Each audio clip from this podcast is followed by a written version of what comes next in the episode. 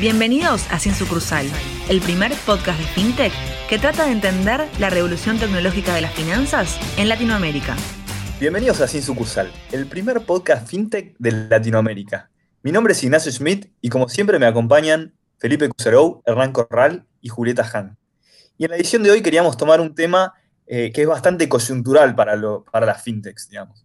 Eh, como es el, coronavirus, digamos, ¿no? Uno, uno, podría pensar que no hay una relación directa entre lo que es el coronavirus y, la fintech, pero, por lo que venimos viendo, eh, se viene viendo en algunos sectores fintech un crecimiento muy acelerado debido a, esta coyuntura de, la pandemia y, queríamos aprovechar para hacer un programa, eh, dado que es un momento histórico y que es probable que esto sea algo que, venga para quedarse, eh, donde exploremos, digamos, un poco cómo es la situación de hoy y cómo viene evolucionando de cara a, la pandemia eh, este, este, esta industria, digamos, de, alguna forma.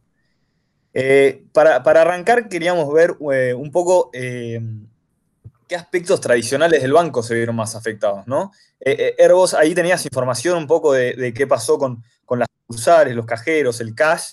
creo que estaría bueno arrancar explorando un poco ese tema. ¿Cómo va, Nachito? Sí, eh, a ver, lo que creo que eso es algo que vimos todos eh, y estalló en el momento que después de la, digamos, de la primera cuarentena de 15 días, donde estuvo todo cerrado, volvieron a abrir los bancos, donde se empezaron a pagar las jubilaciones, se empezaron a pagar algunos eh, subsidios. un poco explotó viendo las calles llenas de gente, de jubilados haciendo cola para poder acceder a su dinero, ¿no?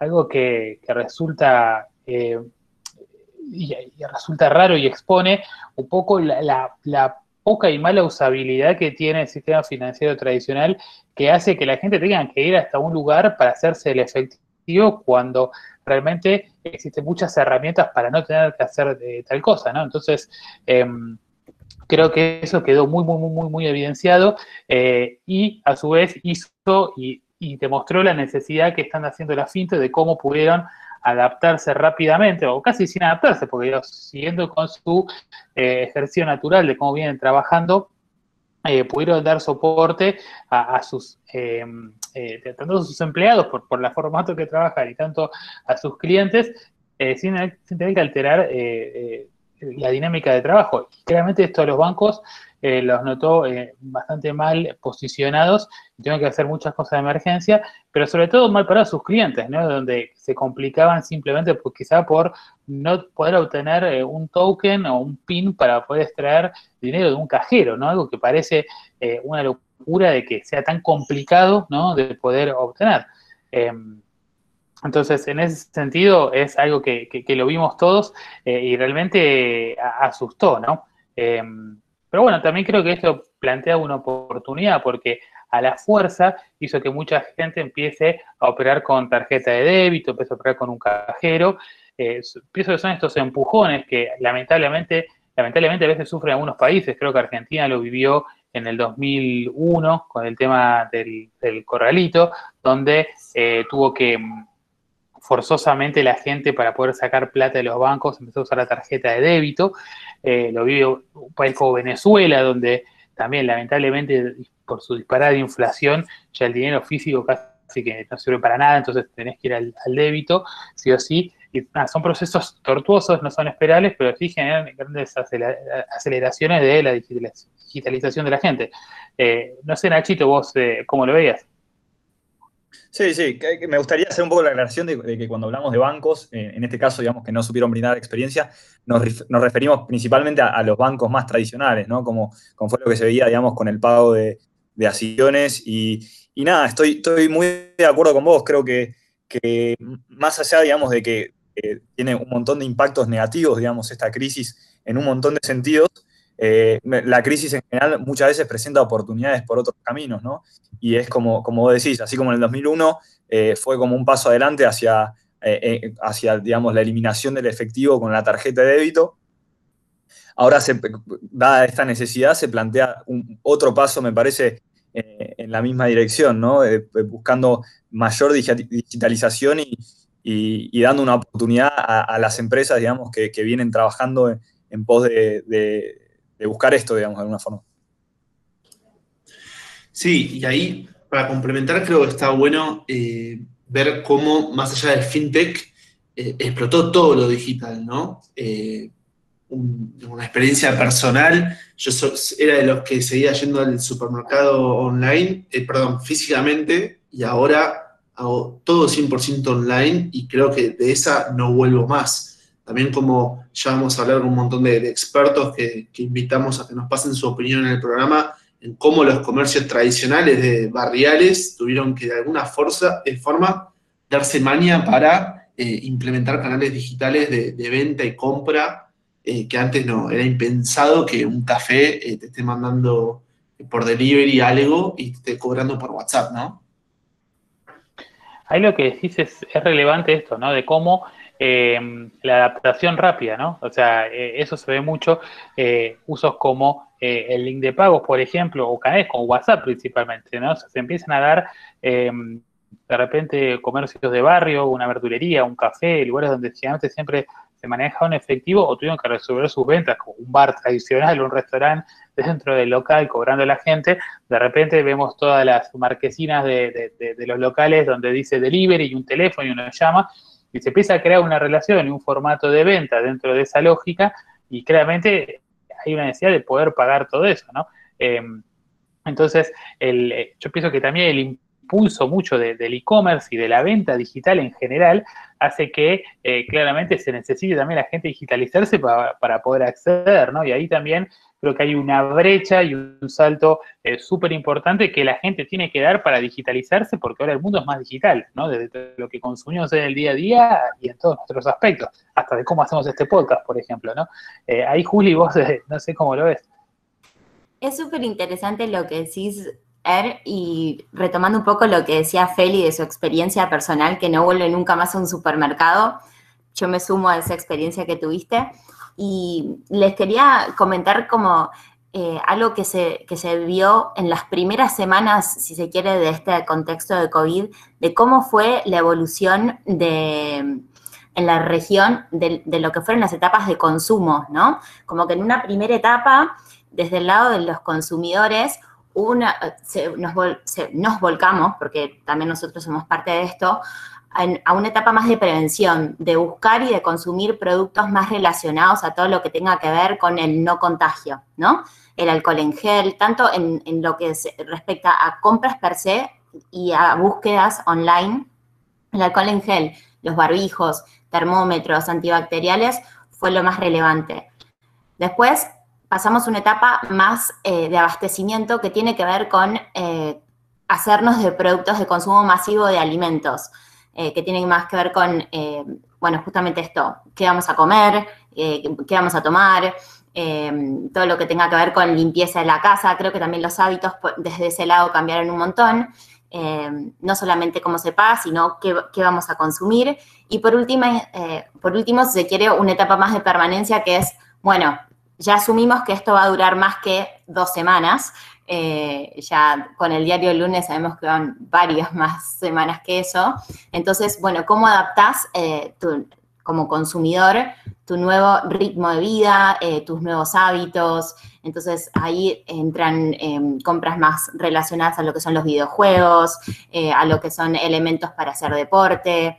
entonces, también vemos no solamente un cambio en lo que son los hábitos de, cómo los comercios se tienen que adaptar a esto, sino qué es lo más eh, demandado desde el lado de los consumidores y cómo un comercio puede ver una oportunidad en esto, no solamente eh, generando más em, un comercio más digital, sino también eh, más consumo por, por lo que se está demandando, ¿no?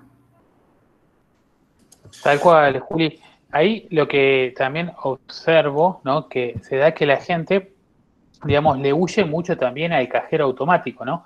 O sea, el uso del dinero, o sea, algo que, sale a la luz y que se lo comenta es que el dinero, si bien no se sabe concretamente, pero la gente le huye porque es un eh, elemento donde se puede transmitir el virus, ¿no? Entonces uno le, huye al manejo del efectivo. Y también le huye, le huye un cajero, ¿no? Donde claramente es un teclado que justamente tocan, digamos, miles de personas por día, ¿no? Entonces, eh, es lo que nadie estaría recomendando en este contexto. Eh, entonces, lo que vemos, ¿no? Y se observa es que empieza a aumentar mucho el consumo de las tarjetas de débito en comercios donde antes no se hacían consumos con débito, donde habitualmente se transaccionaba con efectivo. Y ahí eh, es donde ya los mismos comercios empiezan a entender que no tener, ofrecer pagos digitales es perder ventas. Entonces se empieza una viralización en ese sentido, eh, lamentablemente en este contexto, pero muy positiva para lo que es eh, que cada vez se, eh, se, use menos el efectivo y más las tarjetas de débitos u otros recursos para poder comprar, ¿no? Por una misma necesidad de los propios vendedores. Ahí, Felipe, ¿vos ves algo parecido?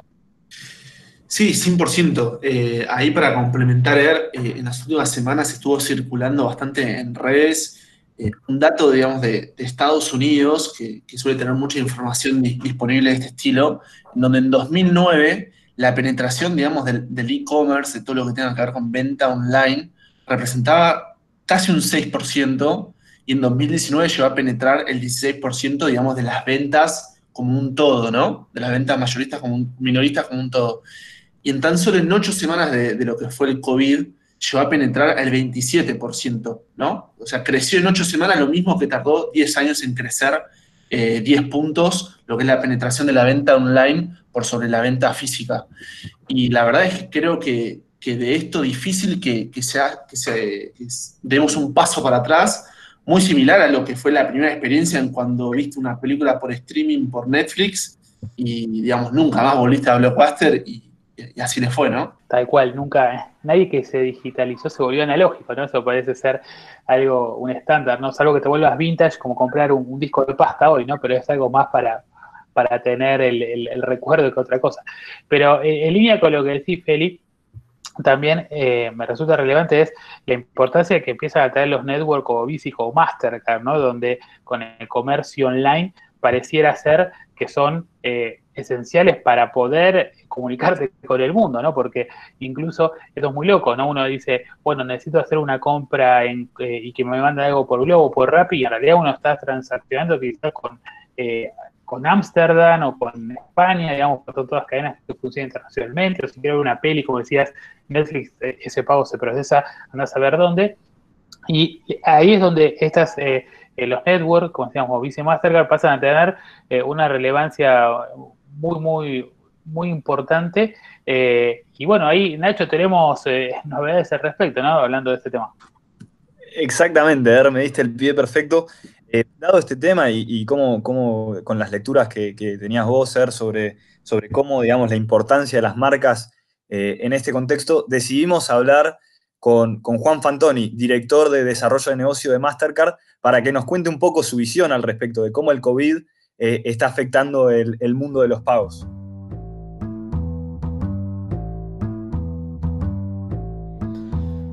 Desde Mastercard estamos viendo importantes cambios en la forma que la gente paga como consecuencia del COVID-19. Y te diría que se da por dos razones. La primera por cambios de hábito de compra, el claro vuelco de la gente hacia el e-commerce durante el COVID-19. Nosotros miramos un número que es el porcentaje de compras retail que se hacen online. El año pasado ese número en Estados Unidos fue 11%. Durante el COVID, en Estados Unidos subió a 22% ese número. En UK fue 33% ese número. Y en Latinoamérica tenemos una tendencia similar. Y con compras online vienen pagos con medios electrónicos. Em, o nosotros le decimos pagos con tarjeta no presente. Y esto, además de acelerar ese tipo de pagos, acelera una agenda relacionada con eso, que es lo que tiene que ver con experiencia o seguridad de pagos online. Todo lo que tiene que ver con tokenización, autenticación, temas que se venían trabajando, que esto sin duda los va a acelerar. Y la otra razón viene relacionado directamente con pagos en sí. Hicimos una encuesta cuando comenzó la pandemia de cómo se estaba relacionando la gente con los pagos. Y vimos que la gente empezó a tener conciencia de la, suciedad del dinero. También el consumidor expresó que siente que pagar con tarjeta contactless es una forma más higiénica de pagarlo. Y eso desencadenó que el 66% de la gente dice que usa menos efectivo que antes o directamente no usa durante el COVID-19. Y esto nos lleva, yo creo, a lo, que, a lo que todos nos preguntamos, que es qué va a pasar después, cuando esto termine. Hicimos una encuesta a nivel global de qué pensaba que iba a pasar la gente cuando termine. Y hay tres datos que me parecen muy interesantes para que nos quedemos. El consumidor piensa que el 60% piensa que va a usar menos cash. El 69% dice que va a hacer más compras contactless y el 47% dice que va a ir menos a los comercios físicos y más a los online. Así que parecería que, por lo menos desde la vista del consumidor, estos cambios en pago llegaron para quedarse. Impresionante los datos que, dice Juan, la verdad que, un poco como charlábamos, ¿no? Eh, lo que es la necesidad de querer pagar con un pago, con un medio de pago sin contacto físico, sin tener algo, algo físico en la mano, y el crecimiento y la penetración del pago online, ¿no? Sí, completamente. Y, ahora, eh, ¿ustedes cómo ven esto? Digamos, justo eh, e, esta etapa, digamos, esta revolución eh, impulsada por el COVID coincide con el lanzamiento de P2P o peer-to-peer, pagos peer-to-peer de WhatsApp en Brasil, digamos, ¿no? claramente, digamos, no es coincidencia, pero, pero son, es un hecho que de por sí solo ya iba a revolucionar mucho probablemente los pagos en, la región y, es como que se es probable que se potencie aún más todavía con esto, ¿no? ¿Cómo, cómo, la ven, digamos, la llegada de WhatsApp a Brasil? A ver, a mí, yo uno de los puntos lo vinculo con uno de los episodios pasados que entrevistamos justamente a Osvaldo Jiménez eh, CEO de Mercado Pago, y él decía que uno de sus mayores eh, temores o, amenazas que podía tener es que justamente uno de estos gigantes del mundo como Facebook, eh, aclaramos, el dueño de WhatsApp es Facebook, para, que no lo sepa, se meta en el tema de pagos, porque básicamente, así como todos tenemos un teléfono ¿no? en la Argentina, y todos nos estamos parando en desarrollar cosas arriba de teléfonos, no hay nadie casi que no tenga el WhatsApp, ¿no? Entonces, parece ser que lo que es comprar, eh, pagar y, también poder vender a través de, WhatsApp y que WhatsApp te ofrezca un medio de pago, eh, suena como algo eh, muy disruptivo. Ahí, Felipe, no sé cómo vos lo estás viendo. No, 100%. Y esto va en línea a lo que están haciendo otros, otros players, como por ejemplo PayPal, que en Estados Unidos, un país donde nosotros hemos hablado que eh, había mucha penetración de Apple Pay, Google Pay, eh, pagos con tarjeta contactless, donde el QR por ahí no hacía mucho sentido. Justamente PayPal lanzó pagos con QR eh, para, digamos, aprovechando un poquito la excusa del contexto, si se quiere, para eh, fomentar los pagos sin, digamos, eh, necesidad de tener un contacto físico. ¿no? Creo que es un momento para, en donde las grandes compañías de tecnología eh, van a dar un salto grande en cuanto a servicio y experiencia, que, el usuario es difícil que vuelva para atrás, o, no me imagino cómo estuvo circulando los audios de, de esta usuaria que tenía que blanquear el PIN eh, teniendo alguna, alguna alternativa como transferencia por WhatsApp o, cualquiera de las soluciones digitales actuales, eh, volver a eso cuando puede usar eh, lo digital, ¿no? Ni hablar, más que nada, si pensás que una vez que el usuario ya sabe cómo se maneja una aplicación y no tiene necesidad ni de bajarse otra y puede resolver todo desde un solo lugar, ¿por qué, por qué ir a a tener que friccionar y tener eh, dificultades para operar con, medios más tradicionales o con algo que eh, no resuelve tan fácil como simplemente eh, dos clics en, un, en una app que ya conoces. Acá ustedes cómo lo ven, o sea, los bancos tradicionales van a, dado que la gente, como decimos, o sea, acá lo estamos viendo en resumen, es que la gente empieza a usar más el dinero digital. ¿Ustedes piensan que los bancos van a ganar más clientes porque los clientes empiezan a usar sus tarjetas de débito que están teniendo dormidas? ¿O van a perder clientes porque justamente con sus experiencias están apalancadas muchas veces entre yo quiero una social, un cajero, etcétera, sean difíciles, token, PIN, doble PIN, doble autenticación? Eh, ¿Tienen que van a ser ganadores o perdedores de, este contexto? ¿Cómo lo ven? Es, una buen, es un buen planteo. La realidad es que yo creo que depende mucho por dónde lo mires, digamos, ¿no? A, la hora de pensar en clientes, yo creo que, va a haber una pérdida, digamos, de clientes y va a haber una migración a, digamos, a, digamos, a, soluciones con mejor usabilidad que, la que tienen los bancos. Pero a la hora de analizar quizás la rentabilidad de los clientes que tienen hoy, eh, quizás, digamos, como decís vos, eh, se impulsa más los métodos de pago con tarjeta de crédito y, otras cosas que, digamos, la gente antes prefería eh, sacar el efectivo, del cual el banco quizás no se llevaba ningún tipo de, no percibía ningún tipo de ganancia y ahora se tiende mucho más a, a esos lados.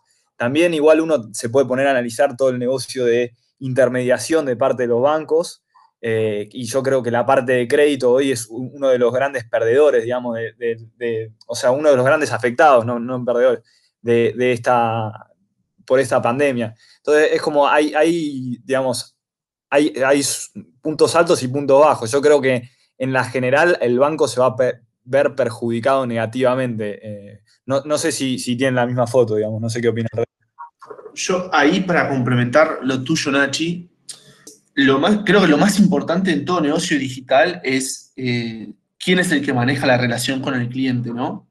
Un poco como vimos Facebook, haciendo una analogía, ¿no? Facebook no genera contenido, aún así en Facebook todo el mundo lee las noticias, ¿no? O en Twitter. Y los que más perjudicados fueron los eh, diarios, porque ya la gente no iba a su sitio y porque no iba a su sitio no veía más la publicidad tradicional que ellos antes, antes manejaban. Creo un poco herramientas como WhatsApp Pay, como puede ser Mercado Pago, Naranja, cualquier otra billetera que vos te permita vincular un medio de pago tradicional, eh, justamente la tarjeta o el banco que te provee ese servicio pasa a ser un poco más un commodity, ¿no? Al final del día, con que la tarjeta mía sea Mastercard o Visa, me da un poco lo mismo cuál es el banco emisor que está por atrás. Creo que los que más ganan acá son estas nuevas fintechs que proveen este, este, tipo de servicios y Visa y Master que se quedan al final del día con la gran torta del procesamiento. Y para mí pierden también mucho los bancos más chicos donde por ahí tienen menos espalda para dar tipos de beneficios de cobra tu sueldo en, mi banco y te doy X cantidad de descuentos, ¿no? creo que va a fomentar un poquito más la concentración en ese sentido, un poco como se vio en los medios, que los medios más independientes o chicos perdieron mucho y se concentraron más en, los grandes players. Coincido mucho con lo que dicen, mucho con lo que decís, Feli, de, que pierdan los bancos más chicos que no tengan eh, posibilidad de dar beneficios, eh, pero yo veo que va a haber un doble efecto. Por un lado, el que más va a perder para mí es el efectivo, eh, pero no sé si los bancos van a perder tantos adeptos. Creo que va a haber un efecto de sustitución, más que nada en niveles socioeconómicos más elevados o más, em, no, no, querría decir tecnológicamente engaged, porque creo que eso, eso hoy por hoy es, bastante eh, transversal, pero creo que los, los que tienen, los consumidores que tienen un nivel educativo más elevado y un, mayor poder de adquisición o mayor poder de elección van a ser una sustitución. Pero lo que creo que sí va a pasar es que muchos más usuarios van a adoptar la tarjeta de débito como viene pasando, lo van a seguir utilizando y por ahí eh, no sea ese efecto que se da hoy cuando muchas, muchas personas cobran la ayuda universal por hijo, por ejemplo, que van y retiran todo el dinero, sino que por ahí lo dejan y utilizan más la tarjeta de débito. Y creo que esto se va a dar eh, de la mano con un efecto de muchos más em, eh, locales que vendan cosas, em, muchas más tiendas que acepten eh, tarjetas, que hoy por hoy, dado el contexto más que nada en Argentina, que hay mucha informalidad, hay mucho uso del efectivo. Impecable, Juli, estoy, estoy, muy de acuerdo. Ahora, digamos, siendo un poco a, lo que charlamos, estamos hablando un poco de, digamos, qué, industrias se, vieron favorecidas, un poco quiénes son los grandes ganadores y perdedores, digamos, de, esta pandemia. Eh, también eh, aprovecho, digamos, y, tomo el punto de, los comercios, digamos, y, de, ver cómo, cómo fue la adaptación, digamos, de, o sea, porque es básicamente quedó muy expuesto que es eh, en muchos casos se forzó una adaptación de, distintos comercios para, digamos, eh, evitar perder lo máximo posible, ¿no? Entonces, para eso llamamos a, a, Pau Arrey, COO de Mercado Pago, para que nos cuente un poco qué, qué, qué pasó con los comercios, qué, qué, ven ellos desde Mercado Pago, digamos, que, que, que como sabemos es una gran solución de, de ventas para, para, un montón de comercios. ¿Cómo fueron los efectos de, de, adaptación? ¿Cuáles fueron las preferencias, los crecimientos de lo digital? Así que por eso ponemos un audio de ella ahora que nos cuenta un poco eh, qué es lo que vieron desde Mercado Pago. Hicimos una encuesta con City para ver un poco la correlación y el impacto de COVID en las pymes. En este estudio surgieron cosas muy, muy relevantes. Eh, por ejemplo, 34.400 pymes se acercaron al cobro digital, viendo en estas herramientas la posibilidad de trascender el distanciamiento social y poder seguir con su negocio en marcha. Dentro de las herramientas de cobro, la más valorada apareció el QR, la más indispensable el MPOS y la que vemos crecer con mayor proporción, arriba del 200% en uso, fue el link de pago. Las tres muy al alcance de, de, gente que quiere empezar a cobrar de manera digital y sin mucha sofisticación tecnológica.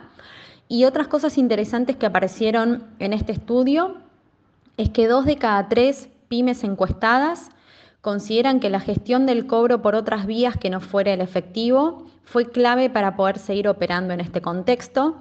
Y hoy nos confirman que 5 de cada 10 cobros que reciben ya lo hacen a través de medios digitales. Muy valiosa, la verdad, la información que, que nos da Pau un poco de, de, qué, de, qué, pasó con los comercios, digamos. Principalmente, antes habíamos visto un poco las grandes empresas y cómo habían sido favorecidas grandes bancos. Ahora, la, la visión un poco de las pymes, de cómo eh, se dieron adaptarse y adoptar eh, soluciones digitales, eh, creo que está buenísimo también. ¿Cómo la ves, Ser? A ver, yo creo que esto está buenísimo este punto que marca Paula de eh, que justamente lo vieron como algo esencial para un poco sobrevivir, ¿no? O sea, la verdad que esta nueva normalidad no solo cambió, sino que cambia de acá para adelante la forma de relacionarnos y para mucha gente significa que su negocio se extingue literalmente, ¿no? O sea, que tienen que repensarlo. Ahí es donde empiezan a surgir canales muy potentes de venta, eh, no solo los e-commerce tradicionales, ¿no? Eh, con los grandes marketplaces, sino empiezan a hacer eh, lugares como Instagram, como Facebook, digamos, como cualquier ámbito de difusión eh, fundamentales para pasar a ser las vidrieras digitales que antes estaban en los lugares físicos, ¿no? Entonces, un montón de gente, como vemos, desde, la, digamos, se dejó ir a los gimnasios, hay un montón de clases de gimnasia eh, a través de eh, Zoom a través de Instagram, de, de un montón de medios, eh, de yoga, eh, de clases de, educativas, webinar, conferencias, o sea, vemos cómo rápidamente el mundo se adapta y detrás de eso necesitas cobrar, ¿no? Y ahí es donde se veía como el link de pago es uno de los eh, digamos, herramienta de cobro que más boom está teniendo, eh, porque si no, te quedas afuera, ¿no? Entonces, eh, y eso es lo mismo, ¿no? Para poder pagar en un link de, pago que te envíen, necesitas un medio de pago digital. Entonces, ahí creo que era un poco este círculo eh, virtuoso de que empieza a tener más valor el dinero depositado en una cuenta, sea virtual o sea bancaria, que el dinero físico, porque no te permite resolver eh, más tu, tu, día a día. Eh, entonces, eso me parece para mí uno de los grandes cambios.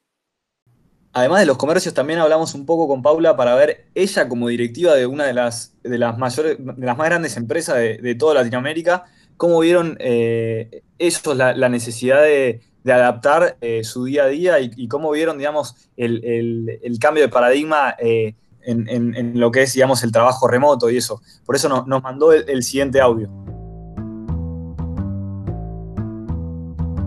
En cuanto a la modalidad de trabajo, si bien COVID en una etapa inicial nos forzó a todos a reinventarnos, a trabajar y adaptarnos rápidamente a nuevas modalidades, eh, tiene algo más, ¿no? Tiene algo que llega para quedarse.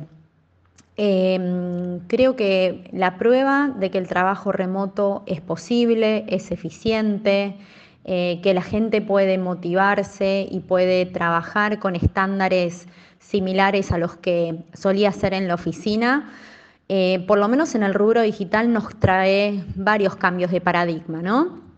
El, repensar en esquemas de home office más frecuentes, más habituales, más siendo parte del día a día del trabajo de la gente, eh, una necesidad de invertir menos por ahí en ampliación de metros cuadrados a futuro, la posibilidad de volver a considerar el crecimiento de equipos en distintos lugares de la región, esta diversificación de la fuerza de trabajo, creo que es algo que se viene, creo que es algo que avanzó más rápido a través de todo este contexto, pero que sin duda llegó para quedarse. Eh, y si querés de manera más simbólica, lo hemos visto también en todo lo que son los eventos de prensa, ¿no?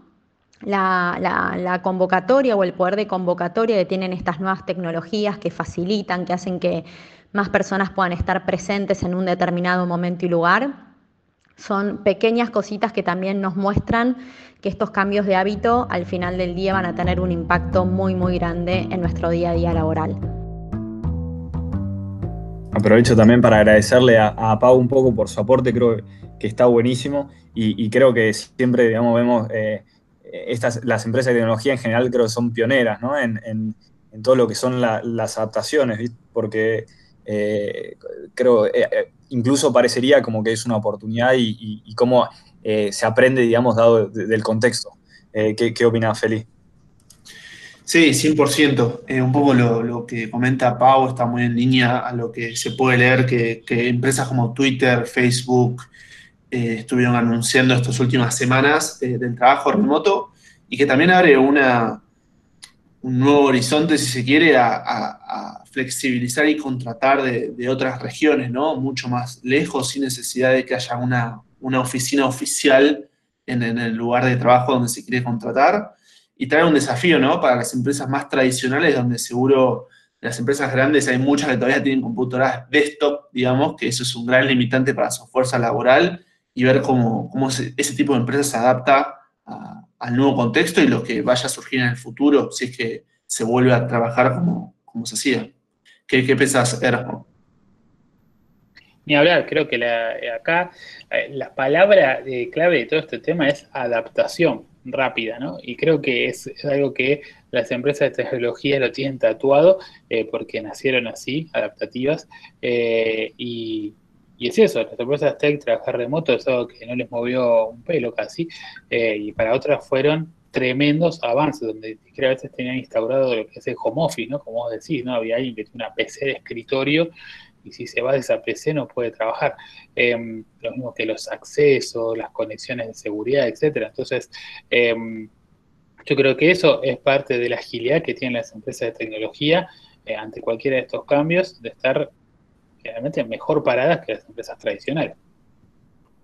Totalmente, para mí tiene mucho que ver con em, un cambio cultural que se tiene que dar. Eh, y eso contrapone mucho cómo se se estructuran y cómo están concebidas las empresas de tecnología versus empresas más tradicionales o que tienen como una, mm, una historia, si se quiere, más, eh, más tradicional, para ser redundante. Em, lo, otro que, que, quería mencionar es que estamos hablando mucho, o por ahí en esta ronda estuvimos hablando bastante sobre grandes corporaciones. También entender cómo las pymes se pueden adaptar a esto con menos eh, capacidad de presupuesto o menos tecnología o menos recursos eh, de, todo lo que tiene que ver con conexiones o, eh, escudos de seguridad. Eso va a conllevar, por un lado, una oportunidad para que surjan nuevas empresas que den facilidades a justamente a estas pymes, como también cómo se plantean estas em, startups o pymes más pequeñas trabajar en este nuevo contexto, de esta nueva realidad.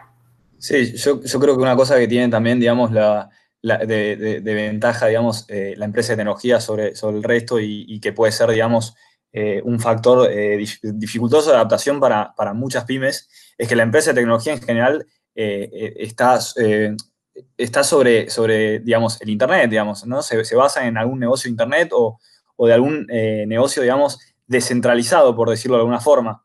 Eh, digamos, en, cambio, cuando uno va a empresas más tradicionales, suele ver que está, eh, digamos, suele estar alrededor de, algo más físico, un producto más físico, o, digamos, y en, el caso de las pymes esto, se da mucho, digamos, ¿no? No suelen estar alrededor de un producto que pueda ser tan fácilmente descentralizado o, con el mismo factor de escala, digamos, por decirlo de alguna forma. Eh, entonces, yo creo que, digamos, esto además presenta una ventaja adicional sobre la fintech versus el resto de las empresas, pero también representa, digamos, un, eh, desafío de cara a, todas las empresas de cómo eh, empezar a, me gustaría decir, descentralizar sus productos, ¿no? Cómo lograr sus, productos y servicios con, sin la necesidad de, la presencia de las personas, que en algunos casos yo creo que va a ser posible y en otros probablemente no. Che, Nachi, recién hablabas de la presencia de las personas o no. Les pregunto, ¿vuelven los viajes laborales o ahora es todo una gran call o gran hangouts, Zoom o cualquier plataforma que se use? Creo que es algo que los CFOs de todas las empresas están festejando, ¿no? De, los grandes ahorros que se están teniendo en ese sentido. Eh, y nada, ahí tiene algo como eh, desmitificar un poco de que se puede trabajar a distancia. Eh, de hecho, muchas empresas lo hacen, muchos freelancers lo hace, sí hay una cuestión más humana, creo, ¿no? Del, relacionamiento, que mm, es difícil en la distancia, eh, digamos, tratar de eh, cubrir con lo que puede ser un Zoom o algo por el estilo, ¿no? Entonces, em, yo creo que también va a haber por parte de las personas, ¿no? Que esa reticencia a viajar, o sea, para volver a esta nueva normalidad, subirse un avión no va a ser algo quizá que al principio esté tan, que le va a gustar a la gente hacer, ¿no? Entonces, creo que va a llevar tiempo para, que podamos empezar a operar con esa normalidad, ¿no? O sea, lo, veo que va a faltar bastante para eso. Súper interesante el tema de cómo va a cambiar los viajes laborales a futuro. Eh, creo que una de las noticias más importantes eh, en plena cuarentena fue la novedad de que Warren Buffett vendió el 100% de sus acciones en, las aerolíneas eh, porque no le veía un futuro muy grande y creo que los principales clientes eran las, las empresas que, al descubrir herramientas como Zoom, Google Hangouts, eh, etc., los viajes se van a reducir bastante. Pero bueno, cambiando un poquito de tema y pasando de hoja, Creo que uno de los temas eh, que también queríamos hablar era cómo además de, que la inclusión financiera y los pagos digitales se fueron muy bien adoptados por las empresas y por los comercios barriales, cuál es el impacto que está teniendo en las personas, ¿no? Desde el punto de vista pagador y, adopción de, medios de pago como tarjeta, QR, etcétera, en vez del efectivo. Ahí, Er, eh, vos tenés un poco más de información, ¿no?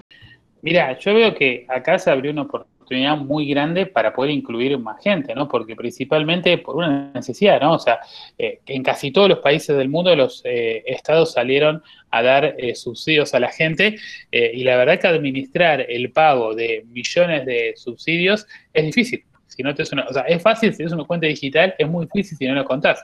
En Argentina eso se vio de que eh, casi más de 11 millones de personas pidieron el AIFE. El AIFE, para aquellos que escuchan fuera de Argentina, es un subsidio que se les da de emergencia a aquellos que están afectados por eh, sus ingresos por el, por el COVID-19. Entonces, eh, inicialmente a todos los que no tenían cuenta bancaria se arreglaron algunas metodologías de pago como a través del correo, eh, pero claramente son muy ineficientes y muy costosas, ¿no? Em, y bueno, acá es donde se potenció eh, la creación de cuentas digitales, pero los bancos también tenían complicados de dar de alta a tantos clientes con procesos que son un poco burocráticos.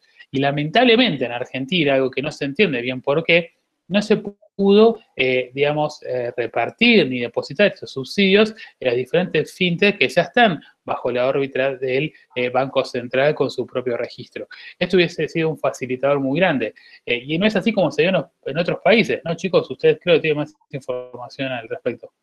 Sí, sí, si nos ponemos a mirar Brasil, cómo se dio la dinámica, digamos, no fue, yo no le, no le pongo 10 puntos, digamos, a cómo se dio de cara a a usabilidad e inclusión, digamos, pero el, digamos, el Estado fue capaz de darle eh, un subsidio a las personas en una cuenta básica, en donde la cuenta solo tenía disponibilidad para utilizar con una tarjeta de débito. Y ahí la gente vio la oportunidad, y las fintech vieron la oportunidad de salir a buscar estos fondos para ayudar a la gente a disponer eh, con más facilidad de su dinero, ¿no?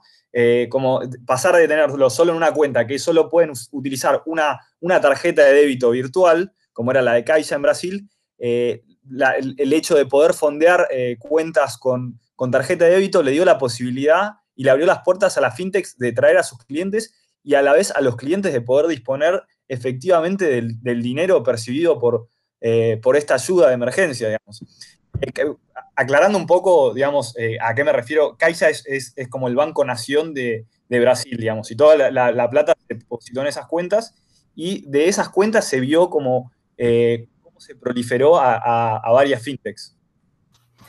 Exacto, Nach. Un poco lo que vimos en, o lo que se puede ver que pasó en Brasil es que de esta cuenta básica, de, esta cuenta de Caixa, que es tipo el Banco Nación en Argentina, eh, retiraron muchas de las personas que cobraron este subsidio a través de fintechs, el, efecto que se ve es que por un lado muchos sí terminan retirando para hacerse el efectivo, pero muchos otros usuarios se animaron a hacer eh, sus primeras compras por internet, a pagar sus primeros servicios, a recargar los celulares. Entonces, e, esto que, de los estados apoyando a, los, a las personas en un momento difícil, ayudó a incluirlo financieramente de alguna manera y abrirles las puertas a un mundo más digital y más fintech en general. completamente, Juli. Eh, creo que si uno se pone a pensar, digamos, eh, a, la, hora de mirar las fintechs de Brasil, la, que más llegó a captar fondos eh, fue PicPay, y, pero si uno se pone a pensar, digamos, en los grandes ganadores y, piensa en, el interchange y vuelve a pensar en, en el fee, digamos, que cobran, todos estos fondos fueron por tarjeta de débito. Entonces, eh, digamos, las marcas nuevamente aparecen como grandes ganadores de, eh, digamos, todas esas eh, transacciones dadas a causa del COVID. Está buenísimo, Nach.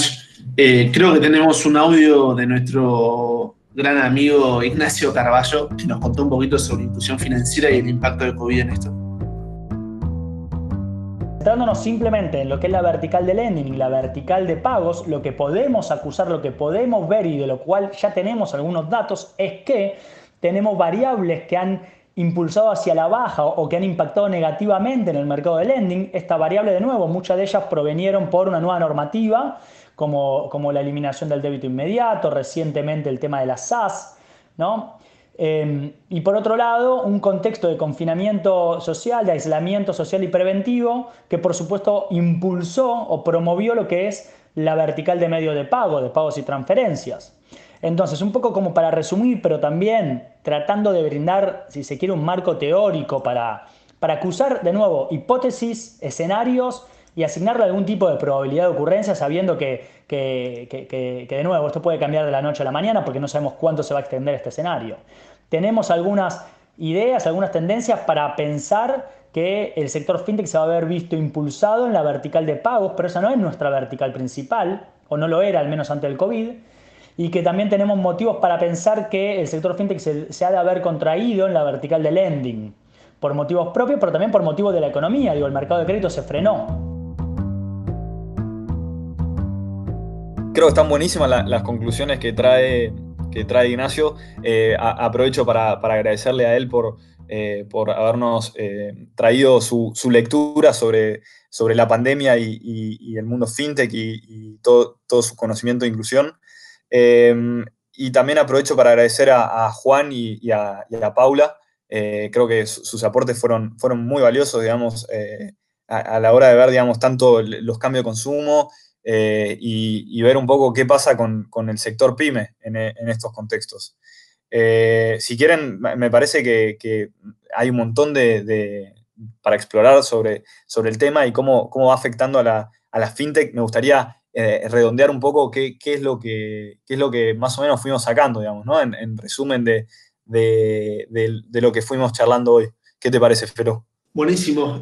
sumo mis agradecimientos a, a los que se sumaron a, traer sus opiniones. Eh, creo que como gran conclusión es, eh, tenemos que todas las fintechs eh, empujar para que, esta tendencia se mantenga y, dentro de todo lo malo que, trajo la, pandemia, creo que un punto a destacar es por un lado, cómo los comercios, digamos, se, pudieron dar cuenta eh, o, descubrieron un nuevo canal, digamos, para también vender, que, funciona 24/7, que es todo el mundo digital, y, que las personas, digamos, adapten y, se sientan más cómodos con, los pagos digitales para que lo sigan haciendo en el futuro y eso va a traer un montón de, de mayores beneficios para el ecosistema y, y para la economía como un todo, como ya hemos hablado en otros capítulos. En mi opinión, lo que voy viendo, y tomo algo que dijiste, Felipe, es que nadie que vio Netflix eh, volvió a Blockbuster, ¿no? Entonces, em, y en este sentido, si uno se re, digamos, si uno fue de los primeros usuarios de Netflix, eh, lo primero que decías de Netflix, decías, che, no está tan bueno, porque no están las últimas películas, son películas un poco viejas, o sea, no funciona tan bien. Y hoy nos parece esencial para entretenernos, no tener Netflix, y eso evolucionó un montón y tiene series buenísimas, las produce ellos mismos.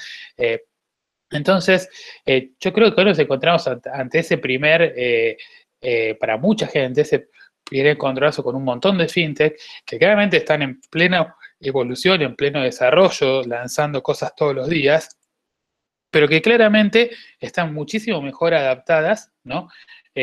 Para esos cambios, para esta nueva normalidad que viene, porque eh, lo decía un poco Nacho Carballo, en cuanto a que no sabemos a dónde vamos a parar con todo esto, porque nadie lo tiene muy claro, pero claramente va a ser distinto, ¿no? O nos va a costar mucho, por más que salga la vacuna y todos nos curemos, eh, muchos de estos hábitos que tomamos se van a perdurar, ¿no? Entonces, eh, creo que se abre una posibilidad em, clave para que eh, digamos, primero se digitalice un montón del dinero que está circulando en, efectivo, muchos comercios se suben a estas modalidades de venta, tanto eh, online como físicas, pues no, no, no, creo que las desatiendan en un futuro si les generan ya ventas. Eh, y después me parece que es un momento también relevante para que los estados los gobiernos acompañen con políticas que favorezcan el uso del dinero digital, ¿no? Y, también apoyen a quienes lo están hoy en día fomentando, a las empresas del sector, porque creemos que son las que están eh, generando empleo genuino, están agregando realmente valor, y me parece que hay una oportunidad espectacular para que apoyarlas y quizás no contrariarlas, ¿no? Como pareciera ser en, algunos, en algunas medidas que se toman. Entonces, eh, me parece que esto es algo que vino para quedarse, es una nueva normalidad eh, y nada, creo que es un acelerador de todos estos cambios que ya se venían dando. Ahí, Juli, ¿cuál es tu, tu conclusión sobre todo este tema? Totalmente. ¿Cómo me quedé pensando en esto que dijiste que nadie que vio Netflix volvió a Blockbuster? Me quedé pensando mucho en eso y cómo esta nueva normalidad impacta eh, no solamente en, la fintech, sino en un montón de otros rubros y, no solamente en comercios. Eh, hablo de apps de delivery, apps de movilidad, eh, llámese Cabify, Uber, em, de, la manera en la, en la, cual nos relacionamos, esto de pedir supermercado online. me parece que todos, o sea, tanto los, consumidores como los vendedores, tenemos que hacer un, acelere, si se quiere, en, la adopción de esta, de esta digitalización y de, um, un comercio mucho más eh, orientado a lo virtual.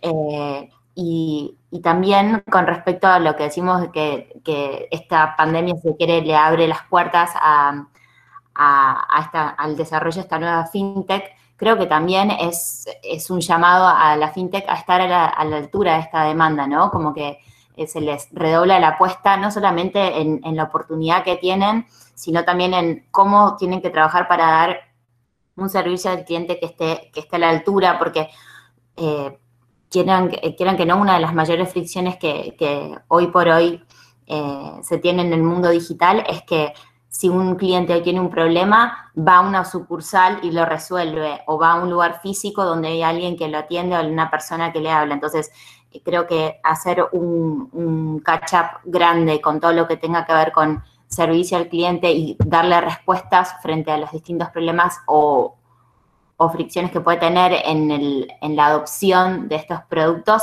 me parece muy, muy importante. Em, y eh, concuerdo con vos en todo lo que tiene que ver con regulación de la fintech Air. Eh, me parece que es, eh, que es esencial que los gobiernos se den cuenta que pueden ser grandes aliados en, lo que se viene, en el futuro cercano, post pandemia, que claramente no va a ser igual a lo que vivimos antes.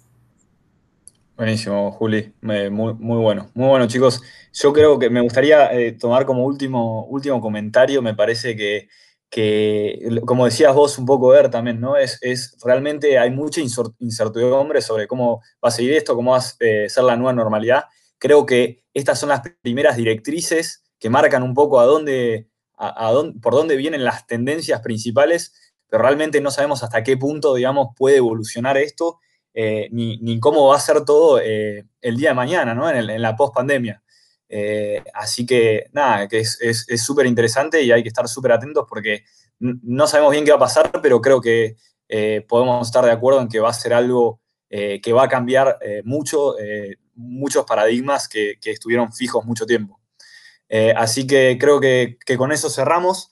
Muchas gracias a todos por acompañarnos nuevamente. Recuerden que que para más información o más novedades pueden seguirnos en Instagram, arroba sin sucursal o en Twitter, arroba sin.sucursal. Muchas gracias por todos los comentarios que, nos están llegando. Eh, la realidad es que, nos llena mucho eh, leerlos y, cualquier consulta que tengan también estamos 100% a disposición. Eh, así que bueno, nos vemos la próxima. Gracias chicos por, por estar también y saludos.